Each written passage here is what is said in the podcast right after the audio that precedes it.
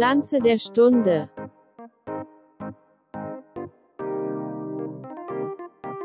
Herzlich willkommen, meine Damen und Herren. Herzlich willkommen zu einer weiteren Folge Nuskits in Garten Ede.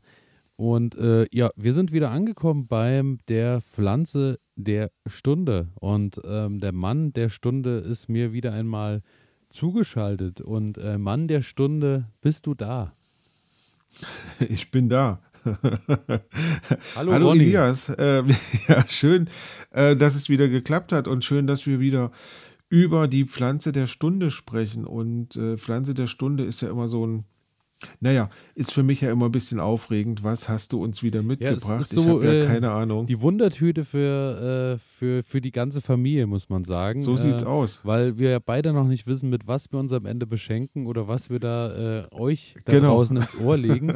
Also ich weiß es zum Glück schon, du noch nicht, weil äh, ich mache heute ja. wieder den Start. Du bist dann am Freitag wieder an der Mhm. Reihe. Und äh, ich habe mich äh, für eine Pflanze entschieden, die wir auch tatsächlich noch nicht hatten. Eine Ich äh, bin gespannt. Pflanze, die äh, tatsächlich auf der Welt immer äh, größer äh, Anklang findet, aber auch immer zu Recht äh, größer in der Kritik steht durch ihre Anbauweise, die betrieben wird. Okay. Und zwar äh, habe ich mir mal die Sojabohne heute vorgenommen, Aha. weil Spannend, spannend. Sojabohne ist ja dann tatsächlich auch eine Sache, die ähm, quasi ja, ich meine, das große, also davon hat wahrscheinlich schon jeder mal gehört, äh, die Probleme mit, äh, dass äh, massenweise Regenwälder abgeholzt werden, Mhm. um dort Soja irgendwie zu pflanzen, was dann aber in der Regel natürlich das ist, äh, was dann für Futtermittel und Co. Äh, genutzt Mhm. wird. Wir beschäftigen uns heute eher mit dem Anbau im äh, landwirtschaftlichen Bereich bei uns in Deutschland, beziehungsweise in unseren Gärten, weil äh, am meisten bekannt ist die Sojabohne, glaube ich, so für den Endverbraucher als Edamame oder Edamame, wie auch immer Das man sind diese es grünen Genau. Bohnen, ja? das sind diese grünen Ja. Bohnen, ähm, die quasi äh, als äh, großkörnige Speisesorte der Sojabohne gelten. Und das ist quasi so, dass du dann äh, vor allem äh, durch Sushi-Restaurants und äh, Co. Bei, bei japanischen Restaurants ist das wohl sehr verbreitet, weil dort werden die schön gesnackt abends. Äh, da werden die Ich schön mit Salz frittiert und dann äh, Ja. werden die quasi so zu Bier abends eigentlich so auf dem Sofa eingenommen wohl. Okay, ich kenne ich kenn diese Edamame, keine Ahnung, wie man es ausspricht, ähm, habe ich eigentlich kennengelernt, nachdem dieser Trend mit diesen Bowls aufkam, diese, diese Genau, genau. Schüsseln, wo irgendwie alles zusammengemixt ähm, in einem Töpfchen ist. Ähm, Als Und da bin ich- nicht mehr 8 Euro, sondern plötzlich 13 Euro gekostet Genau, hat, weil genau. er eine Bowl wurde. aber ähm, ja, sieht immer sehr schön aus, wenn man, wenn man diese Bohnen da so drin liegen hat, die, die ja so ein wirklich strahlendes Grün haben.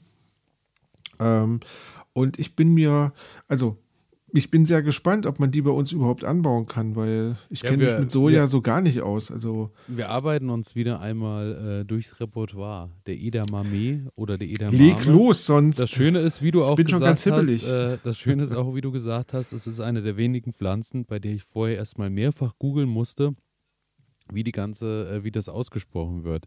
Weil Sojabohne konnte ich mir noch herleiten von der Aussprache, aber Edamame oder Edamame äh, ist dann tatsächlich auch in verschiedensten Ausspracheweisen äh, äh, irgendwo zu finden.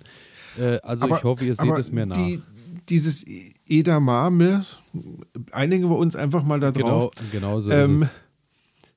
ist quasi dann schon eine einfache Sojabohne, ja? Also Genau, der Inhalt ist- der Sojabohne. Das ist eine, äh, eine Sorte, eine Speisesorte oder eine Art der Sojabohne, die Mhm. aber ähm, nicht äh, äh, voll ausgereift quasi verspeist wird, Okay. sondern äh, grün zu, zu uns genommen wird. Ist äh, eine Fam gehört natürlich zur Familie der Hülsenfrüchtler, weil ist ja Mhm. eine Hülse. Und Edamame bedeutet so viel wie Bohne am Zweig auf Japanisch. okay. Genauso ist es. Und äh, wir haben schon drüber gesprochen, ist vor allem sehr verbreitet, da sie äh, so über die Sushi-Restaurants und Co. Äh, den Weg dann auch zu uns gefunden hat, ist ähm, besonders proteinreich und gesund, wird wirklich als äh, Powerbohne deklariert, weil die Sojabohne äh, enthält fast doppelt so viel Eiweiß wie Fleisch. Und das ist schon sehr beachtenswert, Ach, muss tatsächlich? man sagen. Wow. Ja. Und daher ist äh, die Wildform der Sojabohne auch schon seit circa 7000 vor Christus genutzt worden und ähm, seit etwa 3000 vor Christus wurde sie dann schon bewusst in Japan als Lebensmittel gezüchtet. Einfach nur, weil sie eben äh, diese Nährstoffe für den, für den Ja, Menschen ja, dann auch ja. mit sich bringt, natürlich. Und ähm, um 1740 wurde die Sojabohne in den botanischen Gärten Europas eingeführt und seit Mitte des 19. Jahrhunderts äh, gab es auch erste Versuche, sie in Deutschland anzubauen. Okay. So viel Aber, aber dann als Nahrungsmittel für Menschen oder Ich denke in Deutschland tatsächlich eher von Anfang an als Futtermittel. Also es ist jetzt hier Ja. nicht genau aufgeschlüsselt, aber ich denke, Mhm. wurde dann eher schon äh, so für die Viehzucht äh, quasi Ja. eingesetzt. Und ähm, es ist wohl so, dass die hier bei uns vor allem äh, natürlich auch wieder in den Weinbauregionen äh, angebaut wurden oder werden. Ist natürlich klar, weil dort natürlich mildere Gebiete sind. Die magst ein Sojabohne bisschen warm. Genau, kommt ja ursprünglich oder die größten Anbauländer sind in Südamerika zu finden.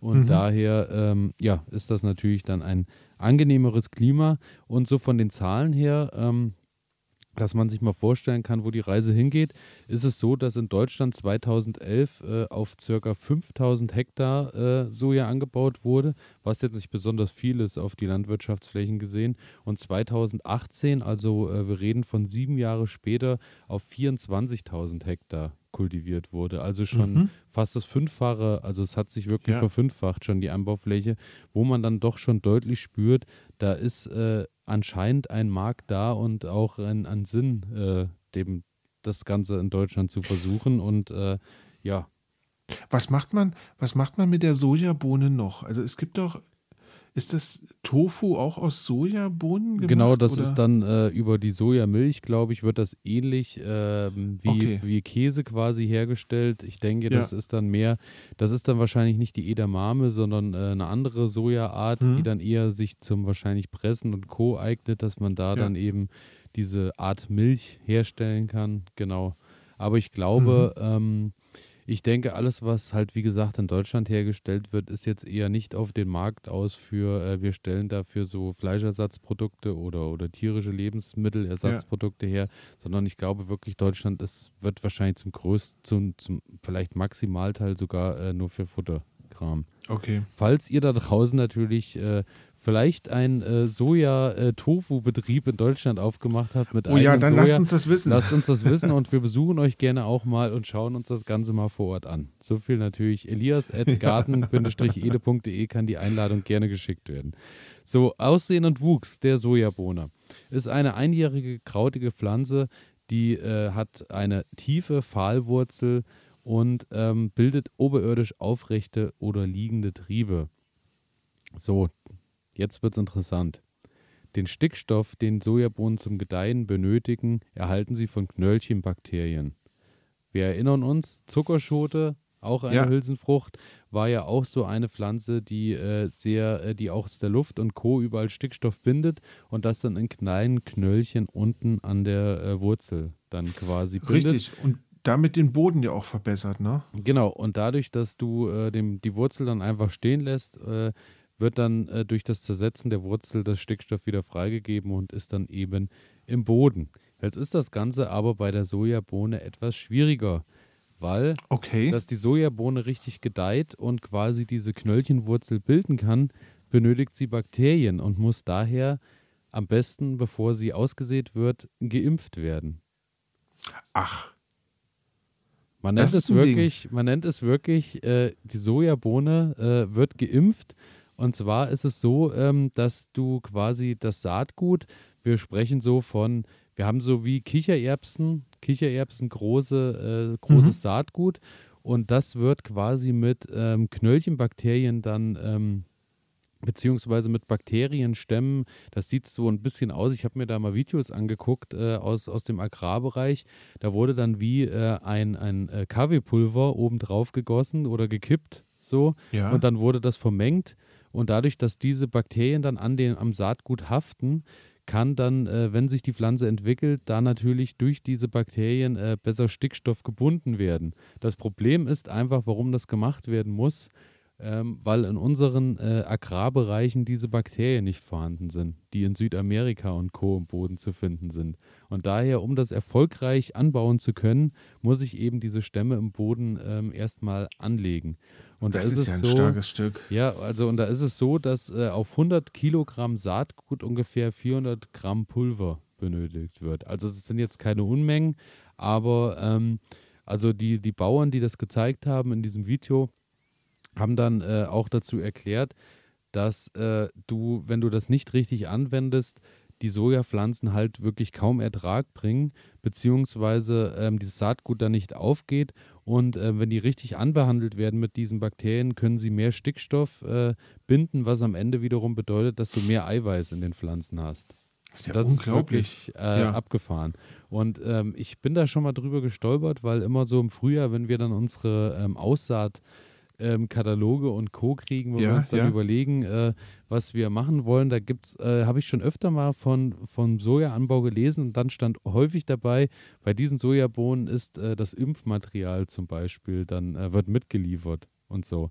Und da habe ich mich da schon immer gefragt, äh, Was was, ist das? ist das? Aber Ja. ähm, ja, ich habe mir da jetzt, ich habe mir das ein bisschen durchgelesen. Also hat sich auch alles so schlüssig angehört.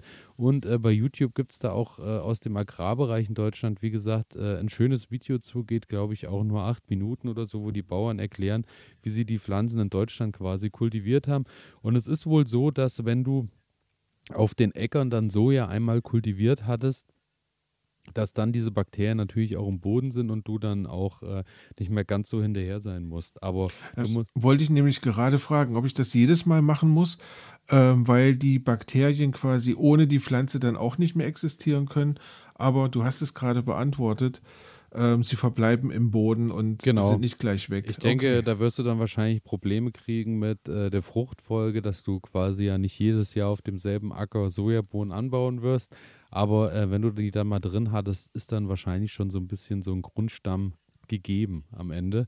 Und daher, aber in den ersten Jahren oder wenn du das auch, wenn unser Eins jetzt auch einfach mal sagt, äh, wir wollen jetzt die Edamame abends äh, ein bisschen gesalzen, frittiert als Snack äh, Ja. zu uns nehmen aus dem eigenen Garten, musst du dann schon gucken, dass du die auch vorher impfst, bevor du die dann in dein Hochbeet oder an den Boden oder wohin auch immer packst. Das ist schon eine abgefahrene. Sache, aber es Ja, scheint sich ja. tatsächlich im Hobbybereich ja auch zu etablieren, weil ansonsten wäre ja dieses Angebot auch nicht da, äh, dass Ja. das Ganze dann äh, ausgeliefert wird. Und ähm, ja, die Sojabohne dann, wenn das Ganze funktioniert hat, wird zwischen 20 und 100 Zentimeter groß, je nach äh, Sojaart. Hat äh, Laubblätter, weiße und violette Blüten, ist überwiegend selbstbefruchtend und bildet dann eben die, wie gesagt, 5 bis 10 Zentimeter langen Hülsen aus.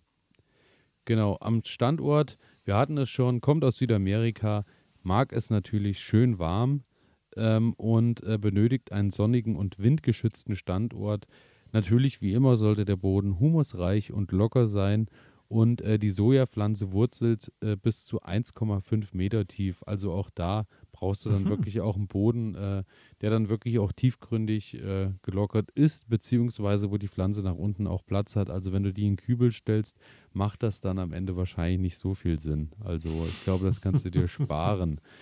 Ja, Aussaat ist so, dass das Ganze bei 10 bis 12 Grad äh, passieren sollte und Saattiefe äh, sind so 3 bis 4 Zentimeter. Reihenabstand 40 bis 50 Zentimeter. Gute Nachbarn in der Nähe von Gurken, Kartoffeln, Kohl, Kohlrabi, Kopfsalat, Rettich, Spinat, Sellerie und Tomaten fühlt sich die Sojabohne wohl.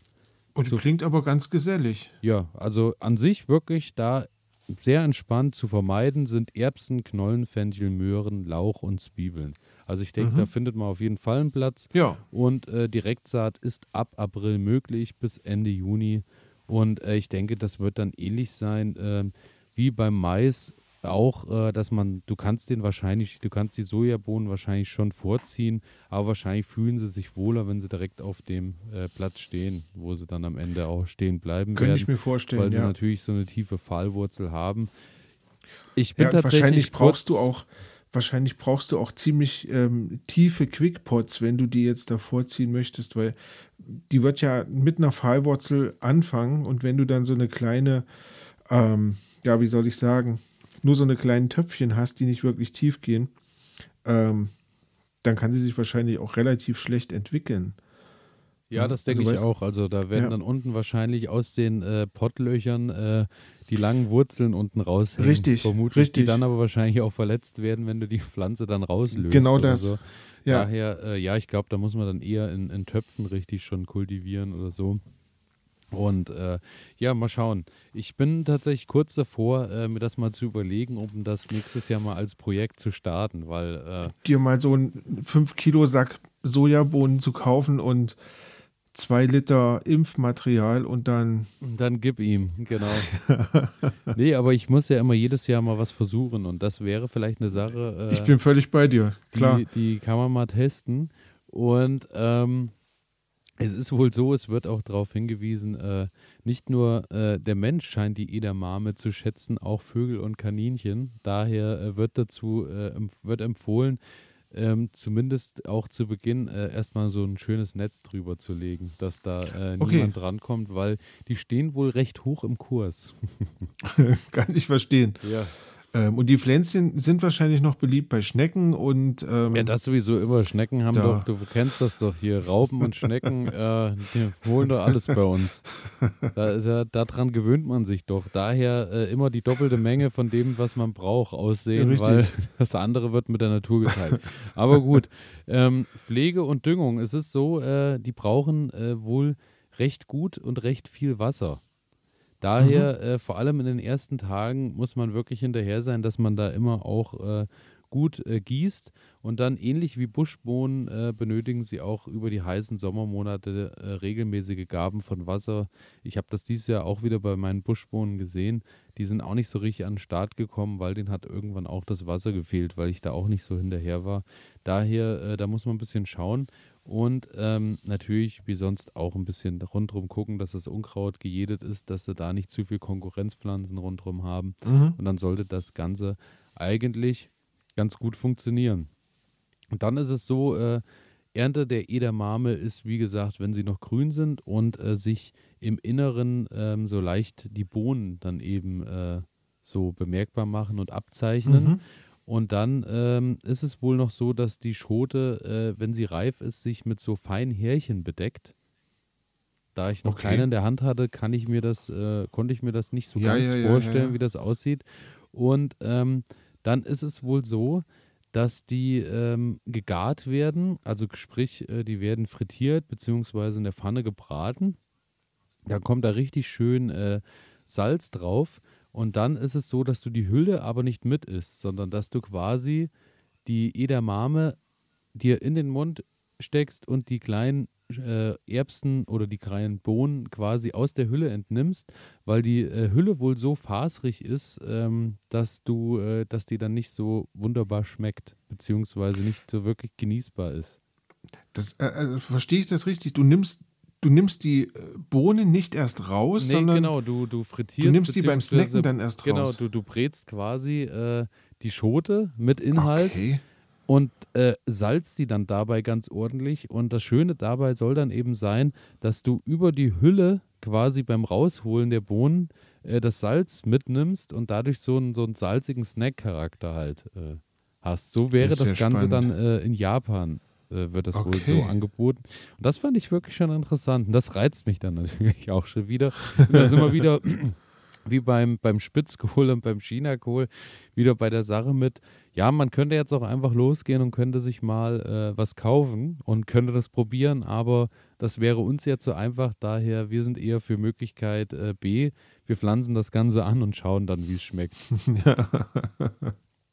aber es ist eben so, äh, dass vor allem äh, sie kalorien- und fettarm ist und aber wie gesagt viele Proteine und Ballaststoffe äh, enthält. Daher natürlich auch für Vegetarier äh, und Veganer beziehungsweise Vegetarierinnen und Veganerinnen äh, da natürlich auch äh, hoch im mhm. Kurs steht. Ja. Und ähm, außerdem soll sie das Risiko für bestimmte Krebsarten senken und stärkt das Immunsystem. Natürlich auch da wieder einiges zu holen bei der Edamame.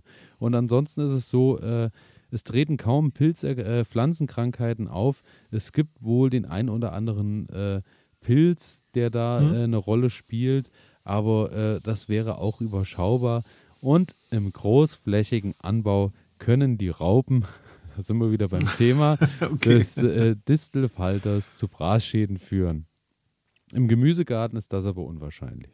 Also da ist schon mal Entwarnung ja, aber geboten. Klingt gut. Klingt gut. Daher äh, scheint gar nicht so kompliziert zu sein, bis auf das Impfen am Anfang, aber das mhm. liest und hört sich jetzt auch erstmal gar nicht so kompliziert an. Und, ja, weil äh, wahrscheinlich ist es ja nur, ähm, ich rühre das irgendwie ein bisschen in dem Zeug rum, damit die Bohne damit bedeckt ist und dann geht es ab in die Erde, oder? Genauso also, ist es. Also ich denke ja. auch, äh, in, in der großen Landwirtschaft wird dann natürlich äh, da auch noch so, so Klebemittel und Co. Äh, benutzt, dass der, die Bakterien ja, gut, dann bestimmt, auch richtig ja, halten. Ja. Ähm, es scheint aber so zu sein für unseren Hausgebrauch, dass man die vielleicht ein bisschen feucht macht, einfach vorher, dass das ein bisschen mhm. haftet und dann äh, ja, wandert das Ganze mit raus dann. Ich werde mich da auf jeden Fall mal drum bemühen und mich drum kümmern und werde das mal ausprobieren und werde dann natürlich auch äh, mein Imperium als äh, Sojamilchhersteller in Deutschland irgendwie äh, integrieren. Beziehungsweise ja, oder Sojasauce, das wäre doch auch, was. Auch das natürlich. Ah. Alles, wo irgendwo der Name Soja enthalten ist, wird dann aus dem Garten Ede kommen. Das steht sowieso außer Frage. Und damit äh, bin ich tatsächlich am Ende angekommen von meiner Pflanze der Stunde. Äh, spannend, und, ähm, spannend. Bin gespannt, ähm, ob die guten Vorsätze dann auch bis ins nächste Jahr reichen, dass äh, ich das Ganze dann auch umsetze. Ja, dann gibt es einfach mal keine Kartoffeln und dafür gibt es Sojabohnen ja, zum Snacken. Äh, werde ich großen was. Applaus zu Hause ernten. Ja, genau.